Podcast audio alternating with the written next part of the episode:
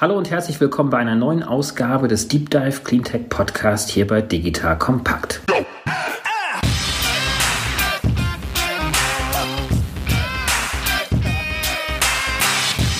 Mein Name ist David Wortmann und ich bin Gründer und Geschäftsführer von DWR Eco, einer auf Cleantech spezialisierten Beratungsagentur im Bereich Politik, Kommunikation und Marktstrategien.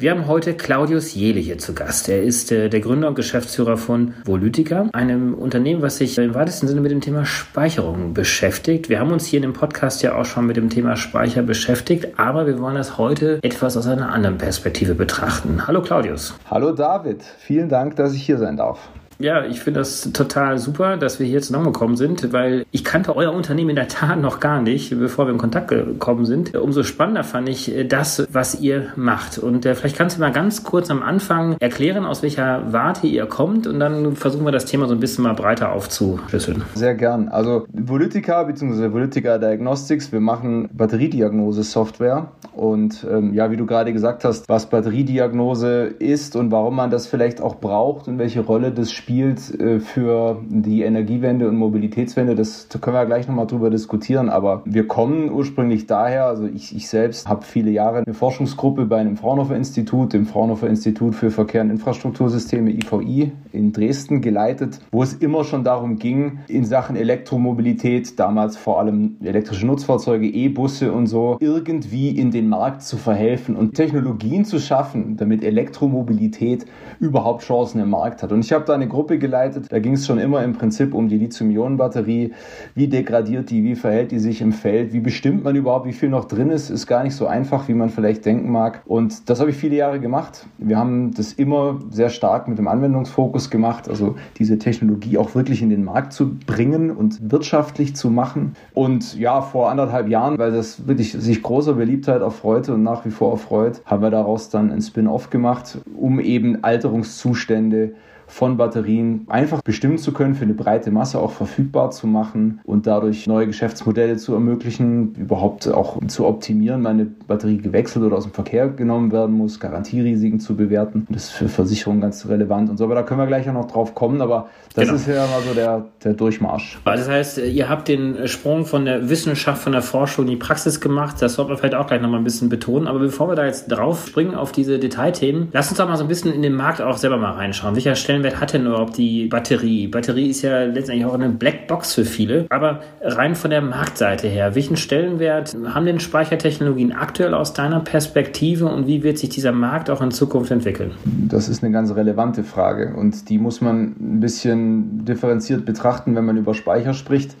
Es gibt mal ganz grob eingeteilt Speicher, die fahren im Mobilitätsbereich und Speicher, die stehen, Stationärspeicher. Ich sehe jetzt mal für den Moment von Consumer Electronics ab, also Laptops und Handys und auch teilweise Power Tools. Aber wenn wir jetzt über Energiewende reden, dann redet man meistens über Elektromobilität, die sich einteilt in Pkw und in Nicht-Pkw und dann noch äh, auf der anderen Seite die Stationärspeicher, vom Heimspeicher bis zu großen Speichern als Stützspeicher, Primärregelenergie, Speicher und so weiter. Und in allen Bereichen beginnt die Batterie eine immer größere Rolle zu spielen. Es liegt an verfallenden Preisen. Es wird in vielen Bereichen auch über den Pkw hinaus wirtschaftlich Speicher einzusetzen, Batteriespeicher einzusetzen. Man geht natürlich einen gewissen Trend dort mit, mit den verfallenen Preisen, das durch die Pkw-Industrie getrieben wird.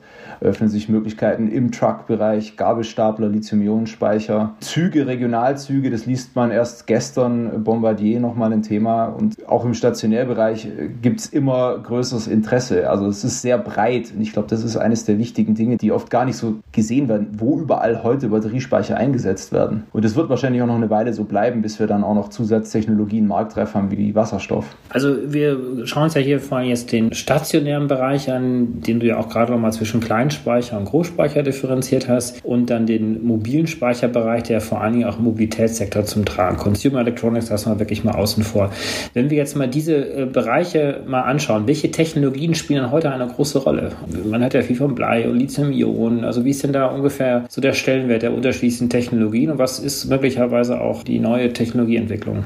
Ja, im Stationärbereich kennen wir schon seit vielen Jahren, Jahrzehnten eigentlich Stationärspeicher aus kritischer Infrastruktur, unterbrechungsfreie Stromversorgung oder uninterruptible Power Supply Systems, wo in Krankenhäusern, Flughäfen und großen Unternehmen ganze Räume voll Bleiakkus stehen, um im Stromausfall eine gewisse Überbrückung zu bieten. Das gibt es in dem Bereich schon mit einem ganz anderen Zweck als das, was die Lithium-Ionen-Technologie heute ermöglicht, die ja im Vergleich zu Blei zum Beispiel eine wesentlich höhere Energiedichte mitbringt. Also man bekommt auf kleinere Volumen und auf kleineres Gewicht mehr Energie gespeichert und so kommt man langsam von so Dingen wie uninterruptible Power Supply hin zu wirklich dem Heimspeicher, wo man ein bisschen PV einspeichern kann, bis hin zu fast schon Kraftwerkslösungen, die Pumpspeicherkraftwerke ersetzen können. Also klar, von großen Pumpspeicherkraftwerken, das sind die, die bekannten Wasserkraftwerke, die es ja auch gibt, äh, was ja entscheidend auch sein wird für die Energiewende, global, aber auch in Deutschland, Europa, sind ja dann auch dann die Speichertechnologien, die relativ schnell und manchmal auch länger oder kürzer dann auch insbesondere Wind- und Solarstrom auch speichern können. Wie siehst du denn hier den, die Rand von den Volumina, die, die Marktzahlen? Also wie bemisst ihr die Marktzahlen? Wahrscheinlich in Gigawatt. Wie skaliert dieser Markt äh, aus eurer Perspektive? Perspektive jetzt in den nächsten Jahren?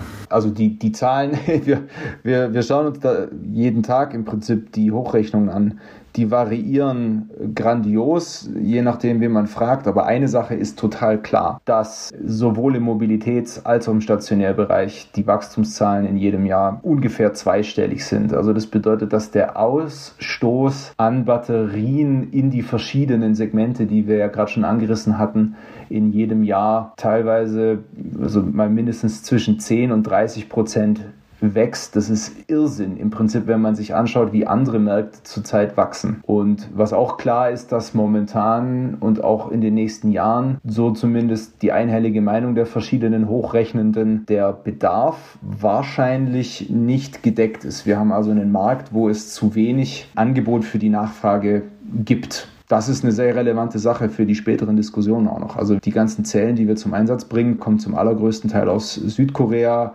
zunehmend auch ganz stark aus China. Das Binnenangebot ist noch zu gering und das Binnenangebot in Europa, das äh, heute bereitsteht, ist wiederum durch Firmen aus Ostasien, die hier die Werke haben. Das ist eine ganz interessante Situation für die Europäer im Prinzip und auch eine Zäsur in der Industriehistorie.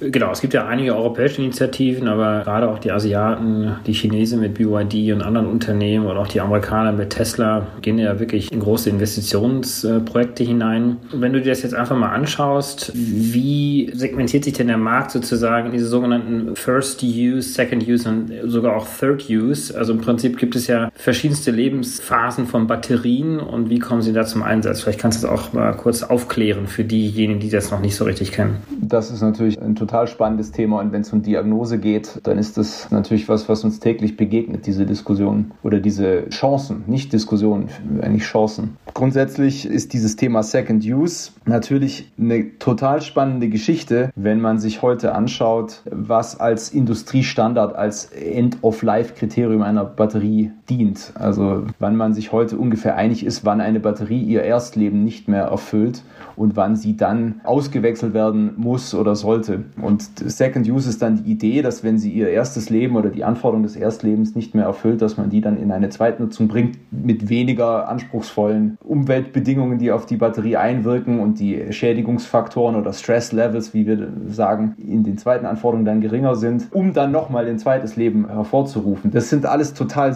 schlüssige Ideen, aber die Kaskade ist dann meistens, dass es dann sozusagen der erste Use Case im Auto ist und dann der zweite Use Case stationär ist oder gibt es den Weg auch andersherum? Du hast gesagt, dass es meistens so ist, da wollte ich gerade darauf hinaus. Nur so richtig durchgesetzt haben sich diese Konzepte eigentlich noch nicht. Die Idee ist total charmant total sexy, weil man kann damit nicht nur Ressourcen schonen, sondern theoretisch möglicherweise auch, auch noch Geld verdienen oder noch die Wirtschaftlichkeit erhöhen, was natürlich auch wieder die Nachhaltigkeit erhöht. Aber so richtig hat sich Second Use noch nicht durchgesetzt. Also es ist auf jeden Fall mit Sicherheit kein breit anerkanntes Businessmodell, Second Use Systeme in den Markt zu bringen. Deswegen kann man noch gar nicht davon sprechen, was dort üblich ist. Und ein Problem ist, naja, wenn ich Second Life machen möchte, dann muss ich wissen, wie es den Batterien irgendwie geht und wie eine Prognose ist, wie die weiterleben werden. Und da hat man sich in den letzten Jahren einfach zu wenig mit dem Ende der Batterien auseinandergesetzt. So, aber da kommt ihr dann rein mit dem, was ihr tut, weil um dorthin zu kommen, um genau auch einen Second Use auch festzustellen, ob, ob die Möglichkeit machbar ist, äh, muss man sich erstmal anschauen, wie die Leistungsfähigkeit der Batterie in dem ersten Use Case ist. Genau, es ist wie ein bisschen wie beim Menschen und beim Arzt. Es gibt verschiedene Aspekte, woran man die Qualität einer Batterie bemisst. Im Pkw oder im Mobilitätsbereich ist natürlich eine Frage die, der täglichen Reichweite und der Leistungsabgabefähigkeit, also wie viel Saft ich in kurzer Zeit da rausbekomme, wenn es um Hochleistungsanforderungen geht, im Zugbereich zum Beispiel. Also man sagt, man spricht bei den Batterien, wenn man die Leistung bemessen will, im Prinzip von der Kapazität, wie viel kriege ich rein und wie viel kriege ich noch raus, wie weit komme ich also damit und wie viel Leistung kann ich in kurzer Zeit abfassen. Und das nimmt eben über die Zeit ab. Die Einflüsse, die auf eine Batterie einwirken, die diese Degradation dieser beiden Komponenten begünstigen, sind ja, kennt man vielleicht, Temperatur ist ein Einfluss. Die Stromhöhe, mit der ich die Batterie tagtäglich betreibe, hat einen ganz signifikanten Einfluss. Schnellladen ist ja ganz prominent. Schnellladen hat man schon gehört, ist schlecht. Oder sagt man, ist schlecht. Es gibt Zellen, die sind dafür optimiert, aber der Strom ist wichtig. Und dann ist es total wichtig, in welchen SOC, also Ladezustandsbereichen Batterien im Erstleben betrieben werden. Und das Problem ist, selbst die Kenntnis all dieser Einflussfaktoren, also wenn man die Temperatur misst im Erstbetrieb und so weiter, sagt noch nicht notwendigerweise darüber was hinaus, wie es der Batterie geht, weil als elektrochemische Systeme reagieren die dermaßen unterschiedlich, verschiedene Chargen bei den Herstellern, verschiedene Linien, die die auf den Markt bringen, auf diese externen Einflussfaktoren, dass es sehr schwer ist, bei dieser unglaublich breiten Masse an Anwendungen, der unglaublich breiten Masse an Lithium-Ionen-Zellen, die auf den Markt kommen, pauschale Aussagen zu machen, ja, die Batterien, die altern bei 30 Grad immer so viel schlechter als bei 25 Grad. Und diese Komplexität, diese Herausforderung, dass die Zellen hier auch zumindest absehbar nicht alle komplett in Europa gefertigt werden, macht die Diagnose und Pauschalaussagen so schwer und die Optimierung der breiten Masse an Batterien, die sich im Verkehr befinden, ist dadurch eine große Herausforderung, die wir eben versuchen durch unsere Software und durch unsere Erfahrung etwas zu vereinfachen. Aber die Hersteller, jetzt Mobilitätsbereich beispielsweise, die gehen ja mit bestimmten Garantieversprechen ja in den Markt hinein. Die müssten das ja quasi letztendlich auf Basis ja von Durchschnittswerten ja auch berechnen, diese Garantieversprechen. Werden die weitestgehend auch eingehalten oder sind die unglaublich konservativ auch gesetzt, dass letztendlich jede Batterie unglaublich viel Potenzial hinten raus eigentlich noch hat? Das kann man schon so sagen. Zumindest ist es das, was wir in den letzten sechs, sieben, acht Jahren, also 2013 habe ich damit angefangen, so sehen. Und das hängt mit der, was ich gerade Zäsur in der Industriegeschichte genannt habe, zusammen. Ein kurzer, vielleicht ein bisschen zu pauschaler, aber doch vielleicht einleuchtender Blick auf die Wertschöpfungskette, die das dann verständlicher macht, die Problematik in dem Bereich. Mhm. Die Zellhersteller, die ja, wie ich gerade schon angemerkt habe, momentan in der relativ positiven Situation sind, dass die Nachfrage absehbar größer bleibt als das Angebot. Die haben eine relativ gute Position, die chinesischen Zellhersteller, die koreanischen Zellhersteller. Und die Situation, dass wir in Europa Du hattest Initiativen gesagt, genau das ist es. Wir haben sehr wichtige und sehr große Initiativen und wir sind auch Teil in der European Battery Alliance und auch von InnoEnergy, die von der EU, von Cevkovic dort auch reingesetzt worden sind. Wir sind am Puls der Zeit, was die europäische Zellfertigung angeht.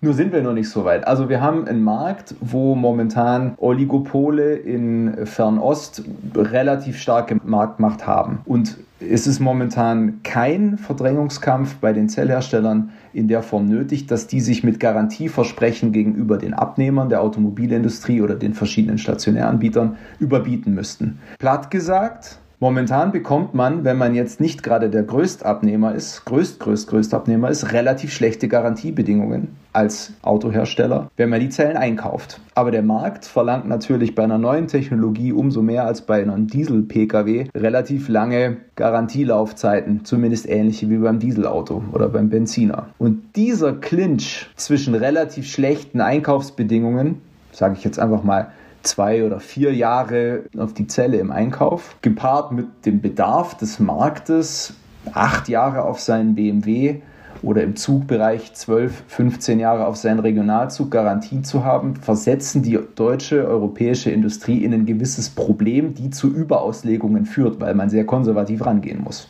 Genau, jetzt geht ihr rein und sagt, wir können letztendlich äh, aus jeder Batterie noch mehr rausholen. Du hast ja gerade darauf hingewiesen, dass jede Batterie am Ende auch unterschiedlich tickt. Aber gibt es hier Pauschalaussagen, die man dennoch tätigen kann, wie viel Potenzial hinten raus noch da ist? Wir reden konservativ davon, dass man wahrscheinlich aus dem im Markt befindlichen, sich im Feld befindlichen Stock, also wie sagt man, Bestand an Batterien, mal durch genaues Hinschauen im Schnitt 10 bis 30 Prozent mehr Leben aus dem Batteriestock noch rausholen kann. Die Ursache ist begründet nicht nur in dieser Überauslegung, sondern hat noch ganz andere Gründe. Man weiß heute gar nicht, also weder die Hersteller und noch am wenigsten eigentlich der Nutzer, damit meine ich jetzt entweder den Tesla oder BMW-Fahrer oder den Regionalzugbetreiber, man weiß in der Regel gar nicht, weil es kein Schnelltestgerät oder sowas gibt, wie es den Batterien denn wirklich geht.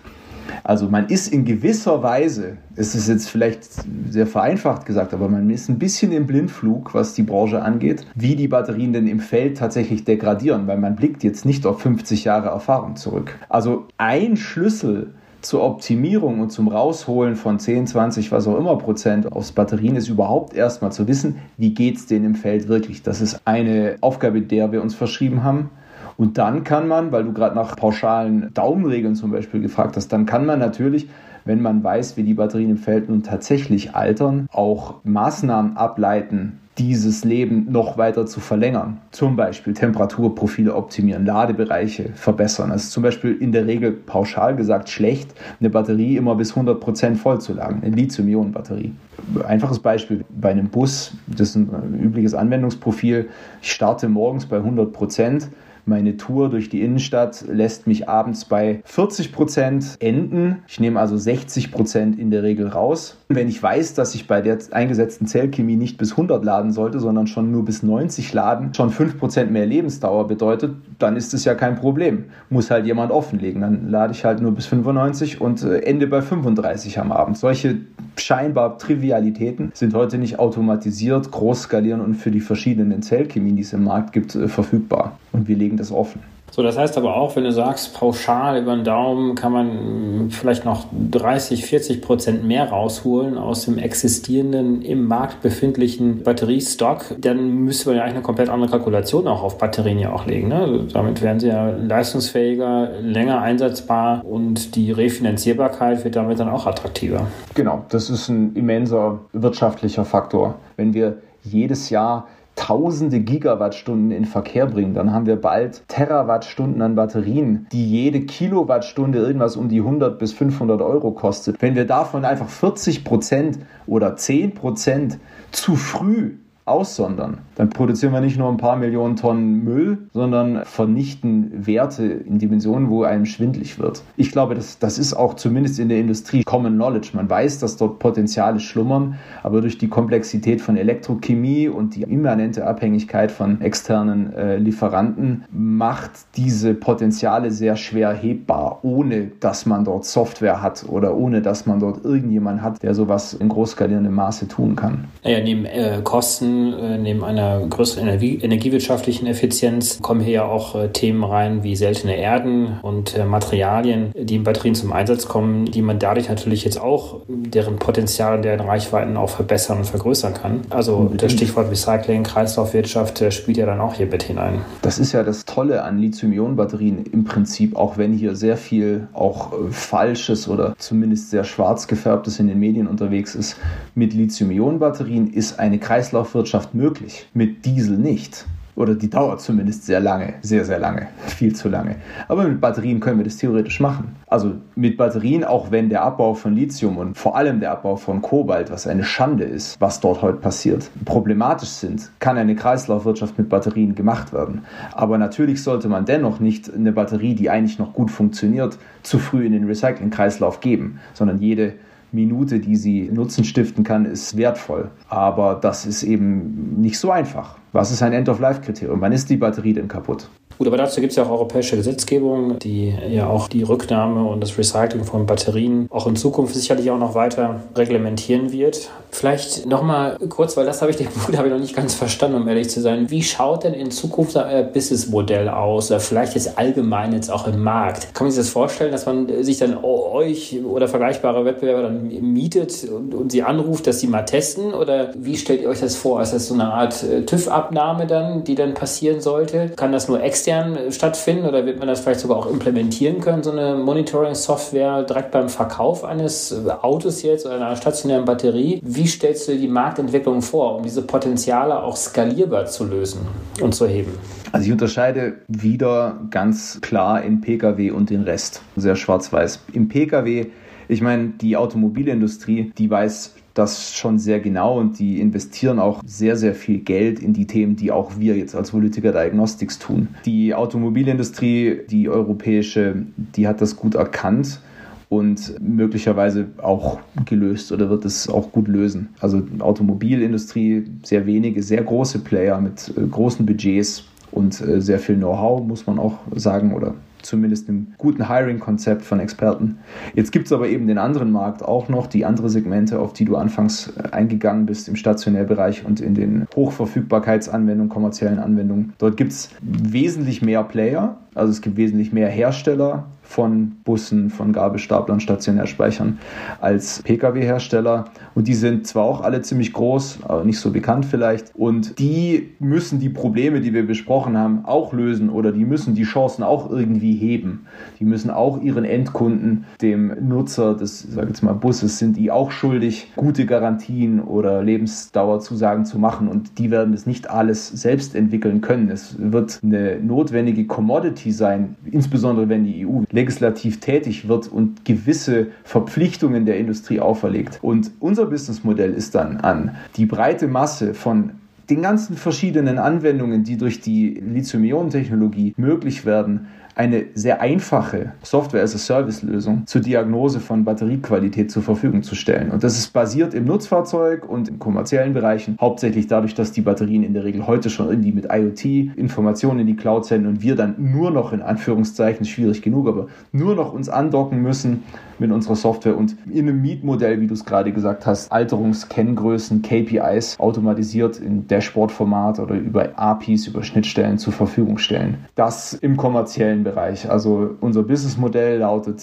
dort, wir adressieren vor allem die große breite Masse an ganz vielen verschiedenen interessanten, sich gerade ergebenden und wachsenden Anbietern und stellen eine Analysesoftware zur Verfügung, dass das nicht jeder äh, Batteriesystem oder Bushersteller selbst entwickeln muss und stellen also automatisiert diese Alterungskennzahlen zur Verfügung, um dann Businessmodelle wie verlängerte Garantien oder Mietmodelle, Pay-per-Use überhaupt erst zu ermöglichen. Bereich 1 und Bereich 2 ist im Prinzip der Pkw. Die Situation ist unserer Ansicht nach dort ein bisschen anders. Es ist keine Hochverfügbarkeitsanwendung und die Lebensdauer muss jetzt nicht, wenn ich Fahrzeugbesitzer bin, groß erhöht werden. Dort ist der erste Schritt, der unserer Ansicht nach nötig ist und wo gerade ein sehr großer Bedarf am Markt ist. Das wissen wir durch sehr viele intensive Gespräche und Kooperationen, die wir schließen, dass es schon überhaupt erstmal nur wichtig ist für den zum Beispiel Besitzer des Autos oder den Flottenbesitzer, den Restwert oder die Restqualität des Autos zu bestimmen. Und die ist dominiert durch die Batterie. Ich meine, die Batterie ist 30, 40 Prozent des Wertes. Und äh, ein großer initialer äh, Fragestellung dort ist, wie gut ist die Batterie noch? Man kann den Hersteller fragen. Natürlich,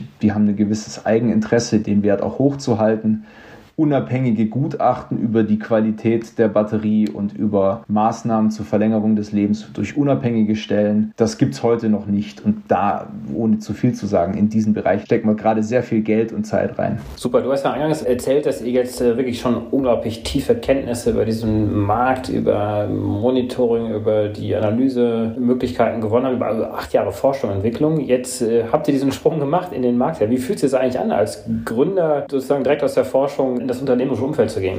Ich hatte schon immer eine, eine Firma nebenher. Also ich, das ist jetzt nicht komplett, ich, ich war auch dort nicht der Forscher. Natürlich war ich an einem Forschungsinstitut, aber war immer für den Technologievertrieb im Prinzip, äh, so ist, ist ja Fraunhofer äh, die Idee, dass man die, die Technologie, die man dort erforscht, auch in den Markt bringt. Insofern bin ich nicht vom Reagenzglas in den Chefsessel gesprungen. Ich habe noch eine andere Firma, die macht Baustellendigitalisierung. Also ich war da schon affin dazu vorher und auch komme aus Unternehmerhaushalt. Aber du hast schon recht, natürlich ist es was anderes, im Spiel im Sandkasten zu spielen oder jetzt auf dem jugendlichen Spielplatz. Spannende Geschichte, ja. Wir hatten die ganz großen Vorteil, wenn ich das vielleicht noch kurz anfügen darf, dass wir bei Fraunhofer ein vorkommerzielles Produkt hatten und sehr viele Fehler schon machen durften mit einem weichen Fallnetz. Wir haben nicht vor einem Jahr angefangen, uns die Story auszudenken, sondern nachdem wir das wirklich alles im Prinzip auch mit Kunden zusammen über Jahre aufbauen konnten und testen konnten, haben wir gesagt, ich glaube, wir kennen uns gut aus, wir machen das jetzt selber. Von dem her war das ein relativ smoother Übergang. Super, aber dann erzählst du vielleicht nochmal kurz zum Abschluss jetzt auch, wie jetzt so eure nächsten äh, Schritte sind. Was habt ihr vor? Wo steht ihr vielleicht gerade? Wie ist jetzt die Perspektive, die ihr euch als Unternehmen äh, vornimmt? Ja, wie soll ich das sagen? Wir hatten gerade darüber gesprochen, die Potenziale, die sich aus den im Verkehr befindlichen Batterien ergeben. Wir reden hier nicht über ein paar Monate, sondern über Jahre, die diese Batterien im Feld sind. Das heißt, wenn ich als Claudius das erleben will, wie meine Firma dort einen Nutzen stiftet, dann wird das wahrscheinlich erst so richtig in ein paar Jahren reinhauen, wenn die großen Mengen dann im Betrieb sind und im, im Verkehr sind. Also wir wollen eine Firma aufbauen, die langfristig die Chance hat, sich hier zu behaupten. Ich hatte es so noch nicht formuliert, aber wir sagen Battery, Making Battery Lifecycle Management Commodity. Wir wollen dieses Thema der Batteriediagnose nicht ein Expertenthema lassen, sondern möchten das in den breiten Markt bekommen und sehr einfach für eine breite Menge an Industriekunden vor allem zur Verfügung stellen. Das bedeutet für uns als Firma, dass wir ganz bewusst Investoren suchen, ganz bewusst uns raussuchen, wie wir uns auch finanzieren und aufstellen. Also wir haben durch, ich hatte es gerade gesagt, InnoEnergy, mit denen wir jetzt auch zusammenarbeiten, von der EU eine Partnerschaft geschlossen. Wir müssen wachsen, wir haben unglaublich viel zu tun. In in dem Bereich der kommerziellen Batterien haben wir jetzt einige große Kunden gewonnen. Wir verhandeln gerade Verträge. Ich bin mittlerweile Hobbyjurist geworden. Das ist auf jeden Fall eine Sache. Wir wollen eine solide Firma aufbauen. Wir möchten eine langfristige Perspektive für die Kunden bieten. Das müssen wir. Es ist kein schnelllebiges Geschäft. Und ja, ich freue mich da extrem drauf. Also wir haben extrem guten Zuspruch. Wir haben, einer sagte, it's the best monitoring system on the market. Letzten Freitag, mein Team ist strahlt über beide Ohren. Das ist total geil. Das freut uns. Super. Super. Ja, ich glaube, wir haben ja auch gehört, dass das Thema wirklich wahnsinnig wichtig ist, komplett unterschätzt ist im Markt. Da wird es sicherlich auch noch einige andere Anbieter geben, die in Zukunft sich mit dem Thema beschäftigen werden. Aber die Potenziale muss man einfach heben und aus finanziellen Gründen, aus wirtschaftlichen Überlegungen heraus die Kreislaufwirtschaft hier eine Rolle spielt. Also insofern adressiert ihr da viele Fragestellungen, die ja noch da sind. Ja, ich äh, bedanke mich erstmal ganz, ganz äh, herzlich, Leute, für das tolle Gespräch, die tollen Einblicke. Äh, ich wünsche euch an dieser Stelle ja, viel Erfolg mit dem, was ihr vorhabt und wir sprechen uns sicherlich bald mal wieder und dann bin ich ganz gespannt, wie ihr euch weiterentwickelt. Ich danke dir für die Gelegenheit und ich möchte, wenn ich darf, vielleicht mit etwas, was im Kopf möglicherweise bleibt, abschließen. Mhm, gerne. Der Industriekonsens, wann heute eine Batterie als verschlissen gilt, und das findet man überall, ist die Restkapazität, sowas wie die Restreichweite, die ist bei 80 Prozent. Und dann ist die tot. End of Life. Das werden Sie überall finden. Das ist ein bisschen so wie Menschen sterben mit 80. Das ist vielleicht im Mittel korrekt, aber im Einzelfall nie.